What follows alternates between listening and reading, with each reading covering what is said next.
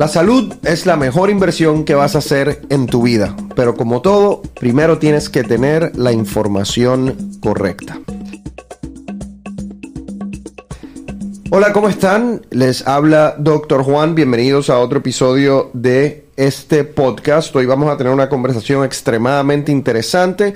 Tengo conmigo a la eh, doctora Cristina Peña, ginecóloga, pero también experta en medicina funcional. Cristina, ¿cómo estás? Muy bien, mucho gusto estar aquí con ustedes. Vamos a estar hablando de reemplazo hormonal específicamente en las mujeres. Es un tema eh, interesante, a veces yo creo que es un tema un poquito tabú y te voy a preguntar por qué. Yo creo que hay veces que hay mujeres que no se, no buscan atención o no buscan el tratamiento correcto o sufren durante este periodo de la perimenopausia y menopausia simplemente porque no quieren aceptar que están en, esa, en, en, ese momento de su vida. Y la realidad, todo el mundo pasa por eso. Hombres también. Otro día haremos otro episodio sobre la andropausia. Pero explícanos, Cristina, ¿qué, qué es la perimenopausia? ¿Qué es la menopausia para poder eh, entender de qué periodo de la vida de una mujer estamos hablando. Empezaríamos con saber lo que es menopausia. La definición menopausia clínicamente es un año entero sin la mujer ni tener una mancha de sangre. Ahora la perimenopausia puede haber empezado 10 y 15 años antes de eso. Es cuando las hormonas empiezan a bajar y van bajando de una en una. Hay tres hormonas que produce el ovario, testosterona, progesterona y estrógeno, y van bajando en esa orden. Ya desde los 35 años de edad, ya el 50% de testosterona ya nos va. Y ahí empiezan muchos de los síntomas. El cansancio, no poder perder peso como antes y poder tener el lujo de comer lo que uno quiera y ya no engordar como antes. El libido va bajando, les empieza a doler las articulaciones, empieza a tener problemas con memoria, el enfoque y todo eso son estos cambios hormonales que empiezan desde mucho antes voy a decir que ya no tiene menstruación. O sea, que en realidad muchos de nosotros y las mujeres empiezan a pensar en, en esos cambios realmente cuando eh, ellas entienden que llega la menopausia, pero como tú dices, es la ausencia de ese periodo menstrual por un año. Esa es la definición de menopausia. Pero antes de eso, tan pronto como los 35 en algunas mujeres pueden estar teniendo estos síntomas que mencionabas. Los voy a repetir porque quiero aprendérmelos yo, pero para que ustedes también tengan el beneficio. Dijiste cansancio, dijiste que hay veces que era dificultad para, eh, para concentrarse, dolor en las articulaciones. Uno que realmente yo sé como cardiólogo le molesta a, las mujeres es, se les hace más difícil perder peso. ¿Sueño? ¿Mencionaste sueño o no? No mencioné, pero sí es uno grande. Eh, uno empieza a despertarse a las 3, a las 4 de la mañana y no hay ni explicación, no se levantaron a orinar, nada, simplemente eh, duermen bien, se quedan dormidos rápido, pero amanecen a las 3 y a las 4 de la mañana sin, sin saber el por qué. Y me imagino que hay mujeres que empezarán con estos síntomas a los 35, otras a los 40. O sea, ¿cómo sucede eso? ¿Por qué unas empiezan con los síntomas antes que otras? Tiene mucho que ver con la reserva de ovarios, eh, de óvulos en el ovario con que nacieron, porque cada mujer nace con un número diferente y esos óvulos se empiezan a ir muriendo y mientras que se van muriendo se van perdiendo las hormonas. También tiene mucho que ver con cómo tratamos a nuestro cuerpo durante toda nuestra vida. Por ejemplo, una de las cosas más grandes es el uso de anticonceptivo. El uso de anticonceptivo no importa si es pastilla, si es una DIU, si es inyección, eso va cortando la reserva de óvulos. mientras más años uno tomó esos medicamentos, entonces esa menopausia va a venir más temprano, oh, los cambios hormonales más temprano. Pero yo, sin embargo, yo veo que los ginecólogos, ginecólogas recetan los anticonceptivos con bastante frecuencia. No estoy seguro que cuando le recetan los anticonceptivos a sus pacientes les dicen eso. No, no se lo dicen. Yo ni receto en mi oficina pastillas anticonceptivas porque a la larga son mucho más dañinos y hoy en día desafortunadamente los ginecólogos están entrenados como para usarlo para la para la solución de todo. Si tiene acné, si tiene em, eh, eh, las menstruaciones irregulares, si tienen síndrome premenstrual, donde se ponen con depresión antes de cada ciclo, lo usan para todo y eso no es la solución. ¿Lo, lo usan también lo usan también como para pérdida de densidad ósea o no?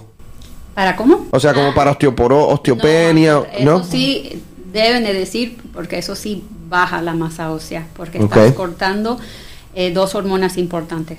Cuando uno le dan, por ejemplo, una pastilla anticonceptiva, más bien los ingredientes que están en esa pastilla es una hormona que parece al estrógeno de uno, una hormona que parece a la, la progesterona.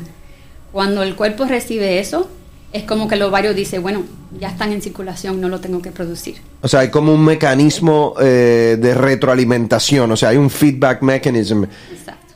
Cuando entonces el ovario se apaga, entonces el ovario ya no produce esas hormonas que mantenían la masa ósea. La testosterona mm, crece la masa ósea y el estrógeno lo ah. mantiene. O sea, y es lo mismo que los hombres que se inyectan testosterona, tu cuerpo deja de producir testosterona. Vamos a hablar ya mismo, no se me desesperen porque le voy, a, le voy a preguntar a Cristina cuál es la solución de ella como ginecóloga para sus pacientes eh, para mejorarle la vida y la calidad de vida a mujeres que están pasando por ese periodo de la perimenopausia, eventualmente la menopausia.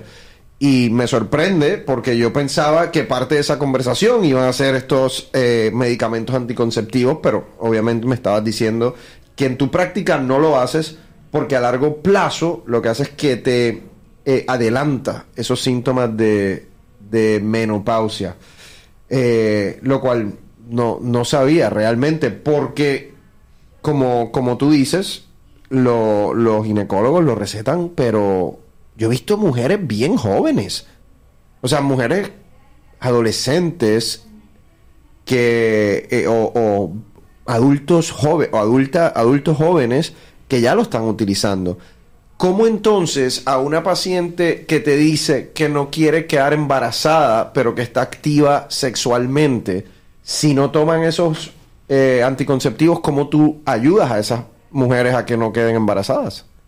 yo uso un método que se llama el método Creighton, que viene de la Universidad de Creighton sí empezó eh, base de mm, planificación natural, donde antiguamente trataban de calcular cuándo es eh, los días del mes donde uno está ovulando y era todo por números. Y ahí, claro, fallaba porque no toda mujer va a ovular el día 14, por ejemplo, de cada ciclo.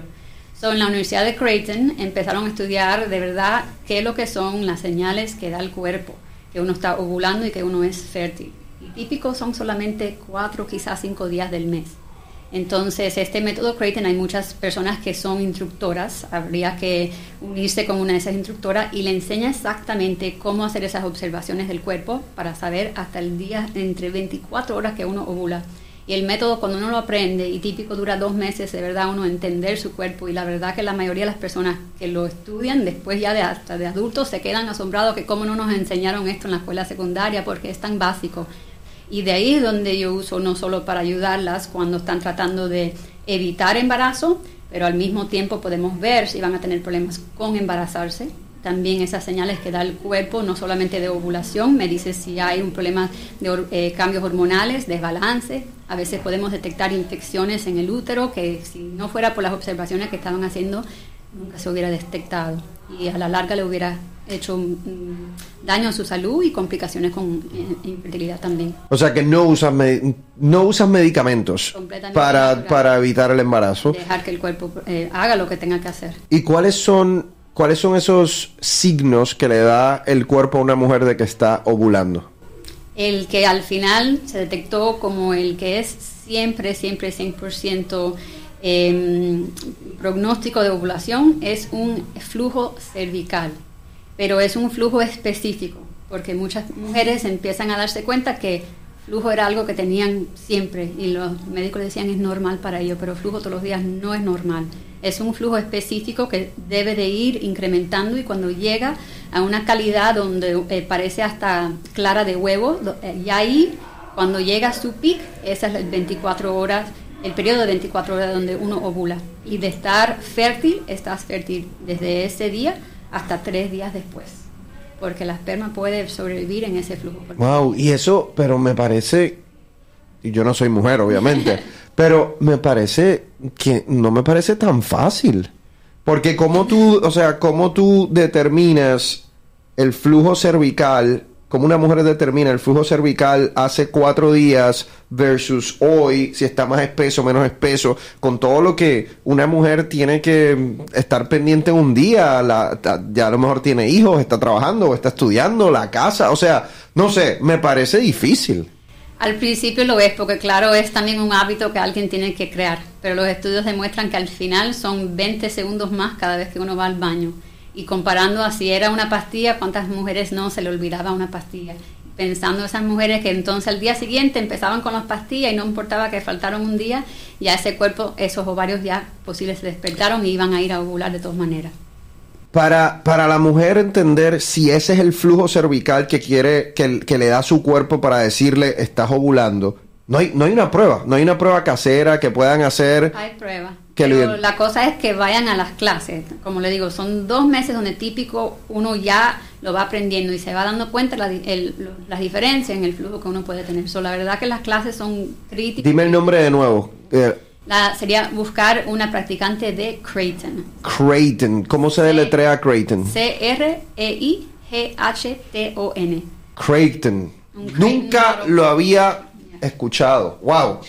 Eh, en lo que es anticonceptivo se detectó que en los estudios que era 99% eh, preciso en ser efectivo comparado de pastillas anticonceptivas son como un 94%. Nunca una paciente ha venido donde ti, Cristina, y te ha dicho, doctora, eh, seguí el método Creighton, pero quedé embarazada y eso no era lo que yo quería. Claro que pasa, porque una de las cosas que también hay que darse cuenta es que cuando uno está ovulando, el libido también naturalmente sube. Parte de lo que Dios hizo para que tengamos deseo y procreemos.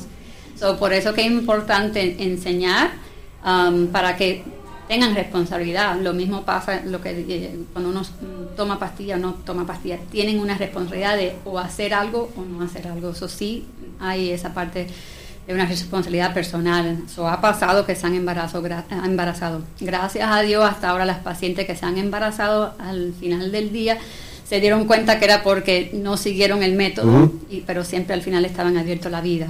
Bueno, y nada es perfecto, obviamente. los medicamentos anticonceptivos tampoco son 100% perfectos.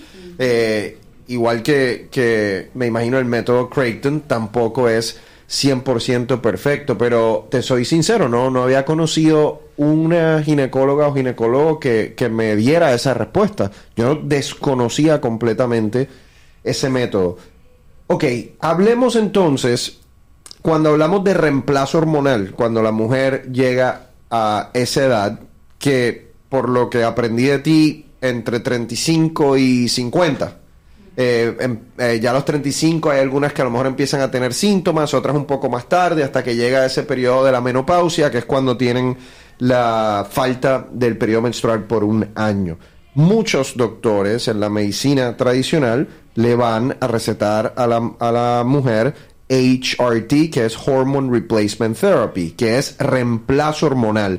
Antes de darme, bueno, ya sé cuál es tu opinión, pero ¿El reemplazo hormonal qué es? ¿Qué es ese medicamento? ¿Qué es lo que tiene? Depende eh, quién se lo está recetando, porque una de las razones por la cual hay tanto tabú y, y, miedo es porque la mayoría de los médicos están entrenados en hormonas sintéticas. Entonces, entre las hormonas sintéticas van a dar estrógeno sintético y progesterona sintética. Nunca le van a dar a una mujer la testosterona sintética porque es así causa la barba, la, voz se le baja, ahí sí están básicamente cambiando a ser masculino y ninguna mujer quiere eso. So, le dan estrógeno y progesterona. Y esas sintéticas son las que sí tienen muchos riesgos, los riesgos que muchas han oído, cáncer de seno, infarto, demás. Eh, em, por eso que uno parte, el tabú, como dijo al principio, tiene que ver que el aceptar que esto está pasando, la transición que está pasando, pero lo otro es el miedo que tienen porque han escuchado todas las complicaciones con esas hormonas sintéticas. Yo no eh, receto hormonas sintéticas. La gran diferencia es la estructura. Cuando la hormona es sintética es diferente que la del ser humano cuando se miran uno al lado del otro, la estructura, la química. La mayoría de las hormonas sintéticas vienen del orina y de la yegua sacan el estrógeno o la progesterona que están orinando y lo tratan de, claro, lo, purifican antes de ponerlo o en un pache o en una pastilla, en una crema. Eh, las hormonas que yo receto, que decimos que son naturales, porque el origen vienen de planta. A la larga, todas las hormonas se llaman colesteroles, son un colesterol. Y hay plantas que tienen colesteroles que parecen idénticas o un puntico es diferente que las del ser humano. Entonces se puede extraer esa hormona de la planta, se le mueve un palito de, de la estructura y ya entonces la estructura es idéntica al del ser humano. Son hormonas, cuando uno escucha el término hormonas bioidénticas, son hormonas que la estructura es idéntica a la biología de uno. Entonces el cuerpo lo recibe como si fuera de uno. So, esa es la primera. Y esas vienen de plantas. Eh, las hormonas sintéticas, como decías, el riesgo es eh, aumento de riesgo de cáncer de mama, aumento de riesgo cardiovascular, o sea, digamos de infarto de corazón, y también aumento de riesgo eh, de, digamos, coágulos, embolias pulmonares, especialmente si es una mujer, por ejemplo, que fuma o que tiene otros factores de riesgo. Pero yo, como cardiólogo, lo que la conversación, Cristina, que yo he tenido con mis pacientes es la siguiente cuando ellas me preguntan si deben utilizar hormonas o no, yo le digo, esto es una conversación que tiene que ver con riesgo y calidad de vida. Por un lado, yo digo, vamos a ver, ¿tú tienes riesgo cardiovascular alto? No. Y obviamente como soy cardiólogo, yo conozco ese riesgo cardiovascular de la persona. Le digo, nunca has tenido un coágulo, eh, historial de coágulo en tu vida y no, no has tenido historial de cáncer de mama y en tu familia no hay historial de cáncer de mama. Por otro lado, no puedes dormir, tienes la sudoración, tienes los cambios en el estado anímico, tienes disminución en el deseo sexual, pues de repente utilizar la hormona, en ese caso, aunque viene con algún tipo de riesgo, vale la pena porque estás ganando en calidad de vida. Porque yo entendía que el riesgo en esa situación no es tan alto. ¿Me, equivoco en eso? El riesgo de de infarto, el riesgo de coágulo, el riesgo de cáncer de mama, yo entendía que no era tan alto. Eh, vuelvo y le digo, depende. Si estamos hablando de la sintética, una de las razones por... Estoy, estoy hablando de la sintética primero. De la sintética sí, el riesgo está alto, especialmente depende de cómo el médico se lo da. Yo he visto pacientes que me dicen, no, estoy tomando un estrógeno y es oral.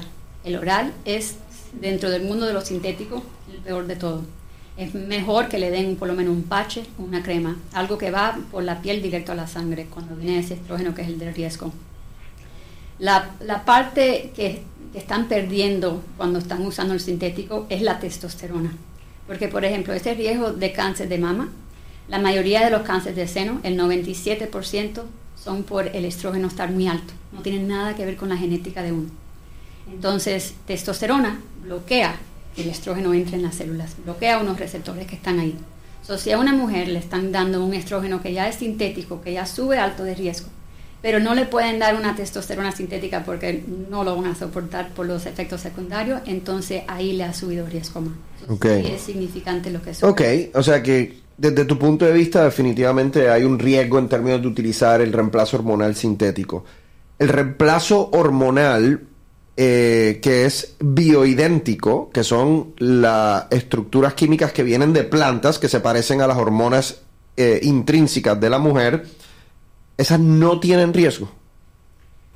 En balance no, porque si uno em, se da cuenta, cuando nosotros teníamos todas estas hormonas en más, altas, más altos niveles, a los 20 y pico, nosotros no estábamos preocupados de un infarto, de un cáncer, de osteoporosis, ni hasta de demencia que no hemos hablado.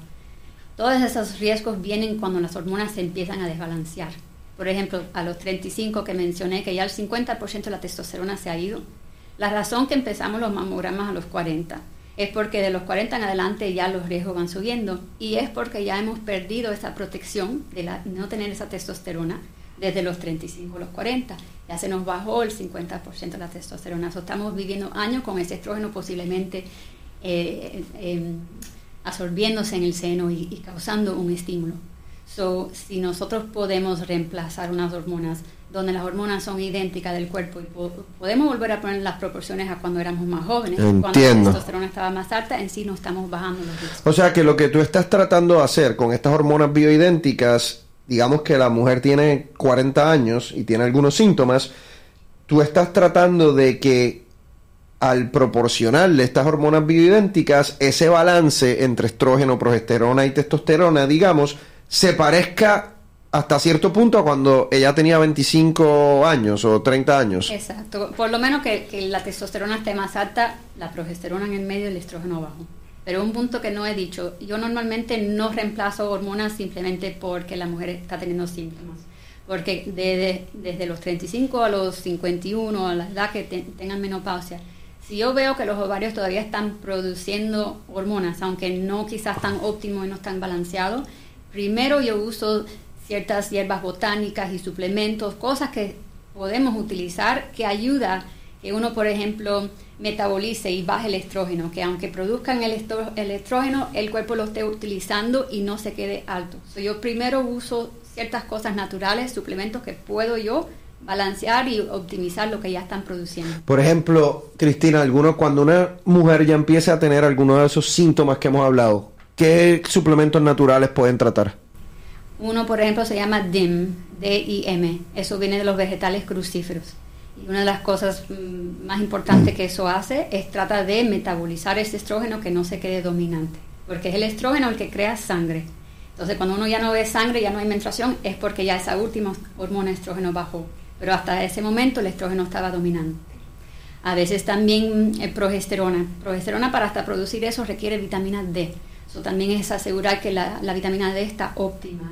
Eh, hay otras hierbas botánicas que se pueden también utilizar, que también ayudan a tratar de eh, mantener la testosterona un poco más alta. Hasta el mismo DIM se puede usar para eso. El DIM ayuda a que se mantenga la testosterona más alta porque testosterona también increíble, increíblemente en el cuerpo la testosterona se puede hasta convertir a estrógeno o a veces perdemos eh, la testosterona porque se está convirtiendo a estrógeno. El ejercicio, súper importante, especialmente ejercicio usando pesas. Yo les digo a los pacientes más bien dejen de hacer las cosas tanto de cardiovascular, eh, de correr y demás y empiecen a enfocar más en crear ese músculo porque perdemos el músculo rápido eh, con la edad, porque es la testosterona que crea ese músculo. También mientras más músculo uno tiene, ahí es donde nosotros podemos quemar la grasa. El estrógeno está estorado ahí más alto en la grasa. O mientras menos grasa tiene, más densidad muscular. También con eso yo he visto que las hormonas se van balanceando. Hay uno, yo me acuerdo, hay un suplemento que se llama Black Cohosh. ¿Eso funciona? Yo lo he usado, pero la verdad que no se debe que tiene mucho efecto. Quizá lo único que ayuda es con las síntomas de los calores, los vapores que, le entran a la mujer, pero de balancear hormonas, no. que no tiene. Tú sabes, yo creo que la mayoría de las mujeres no está acostumbrada a que le digan que tienen que reemplazarse con testosterona. Porque todo el mundo asocia la testosterona con el hombre. Y muchas mujeres tienen miedo de reemplazarse con testosterona. Y de hecho yo he visto mujeres que le dicen a otra, sí, porque a mí me están poniendo testosterona y la miran como, pero, o sea, ¿por qué? Si eso es una hormona del hombre. ¿Qué mujer necesita eh, reemplazarse con testosterona? Y deben, no deben tener miedo de reemplazarse con testosterona entonces. Y es la sintética, sí, porque ahí sí la va a hacer, la va a convertir como un hombre, pero las naturales cuando es la de uno, nosotros siempre teníamos testosterona, es súper importante para la mujer. Yo hasta les digo que la mayoría de los síntomas es por el bajón de la testosterona. No por el bajón de estrógeno. No, la mayoría es la testosterona. El sentido de humor, el no poder perder peso, el sentirse con cansancio, el libido, la pérdida de masa ósea, lo de la memoria, los estudios han demostrado que la mayoría de Alzheimer's, demencia, si vienes a ver, la mayoría le pasan a las mujeres, no al hombre, porque la testosterona es muy protectivo del cerebro y el hombre ya empieza con una ventaja. Sí, claro, ellos tienen niveles de testosterona, testosterona mucho más altos que nosotros, pero nosotros, cuando eso va perdiéndose, es importante reemplazar. Los estudios demuestran que mientras más años uno vive con la testosterona más baja, más alto riesgo de demencia. ¿Por qué ¿por qué la mujer que está pasando por el proceso de perimenopausia o menopausia se le hace más difícil perder peso? Por la falta de testosterona no poder crear músculo. Y ese músculo es el que quema grasa cuando uno duerme. Exacto, el, músculo, mientras yo siempre le digo a la gente, mientras más músculo uno tiene, también tu metabolismo es más rápido.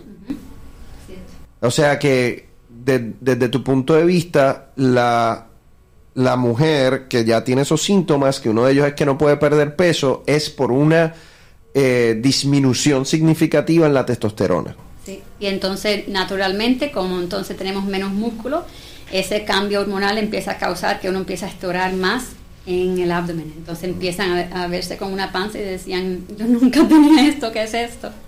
Y se, se asombran, pero... Y de hecho yo siempre también he escuchado que las mujeres dicen, los hombres siempre bajan de peso más rápido. Y me imagino que también tiene que ver por esa, eh, esa diferencia hormonal. ¿Qué pasa, eh, ya para ir terminando con este tema?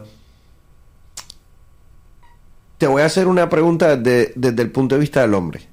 ¿Cómo, o sea, qué tú nos recomiendas a nosotros, los hombres? ¿Cómo, cómo nosotros debemos lidiar con esos cambios que obviamente nosotros a veces vemos que nuestra pareja está sufriendo?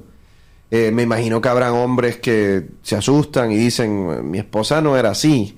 Eh, o habrán hombres que eh, lo pueden hablar más fácilmente. O sea, ¿qué tú nos dices a nosotros? ¿Qué, qué, cuál, es, ¿Cuál es la conversación adecuada? ¿Cuál es la reacción adecuada? Empezaría quizá con decir, no es que su esposa no los desea y no los quiera, porque si empiezan a notar que el libido, el interés se le va, y veo que muchos hombres piensan que es que, ya mi esposa no me quiere y no tiene nada que ver con eso, porque las mujeres me dicen a todo, todo el tiempo, me dicen, no es que yo no lo quiero, es que la verdad que ni, o, estoy tan cansada que lo que quiero es dormir o ni me entra en la mente. So, lo primero es que todavía el amor, el respeto, todo sigue ahí. Y entonces entender que estos son cambios fisiológicos, que ahora si ellos están escuchando y pueden quizás eh, eh, ayudar a la esposa y decir quizás busquen un médico que de verdad se especialice en estos cambios hormonales porque ayuda sí hay. tantos hombres después llaman y a mi oficina me dicen, me has devuelto mi esposa, muchas gracias, porque la vuelven a ver feliz, la vuelven a ver positiva, le, vuelven a ver ese ánimo que tenían antes, porque es muy triste, las mujeres empiezan hasta a mirar en el espejo y, ellas mismas se, se reconocen, porque no eran así.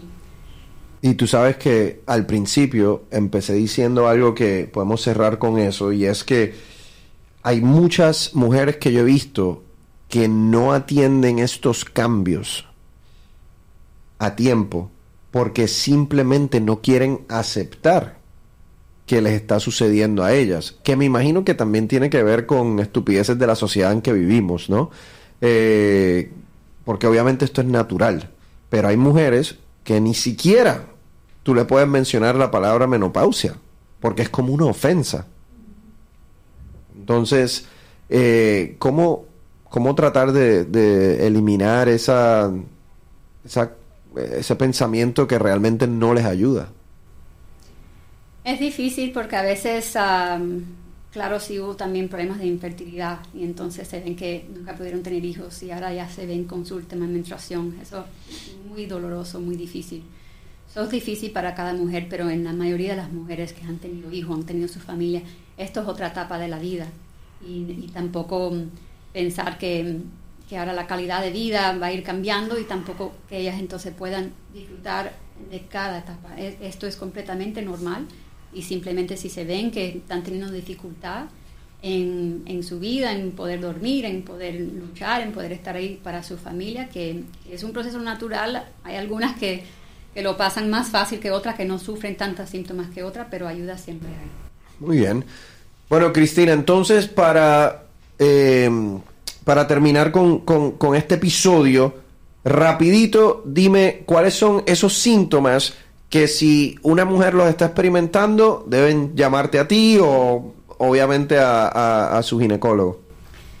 Cambios de sentido de humor, ansiedad, eh, depresión, el libido eh, bajo, no dormir bien, em, tener los calores o de aquí para arriba o muchas veces sudores de todo el cuerpo por la noche. claro, los cambios de menstruación también a veces empiezan a poner muy irregular antes que al final ya la menopausia se va. Cualquier síntoma que no es normal, que usted no se siente que es normal para, para ti, ve a ver un ginecólogo que se dedica a estos cambios hormonales. Muy bien, gracias eh, Cristina, la doctora Cristina Peña, ginecóloga, también experta en medicina funcional aquí en Miami. Espero que este episodio les haya ayudado y el mensaje final es, si usted, una mujer que tiene alguno de estos síntomas, busque ayuda, busque ayuda temprano, lo antes posible. Tengan esa conversación con su pareja, porque yo creo que cuando no conversan, cuando no hay comunicación es que empiezan a haber malos entendidos. El hombre también pasa por un proceso similar, lo hablaremos en otro episodio, eh, pero no se crean que esto simplemente le sucede a las mujeres, nos sucede a ambos. Pero entenderlo, como decimos al principio de este podcast, tener la información correcta es lo que te va a ayudar a tomar la mejor decisión para ti y para tu familia. Hasta la próxima.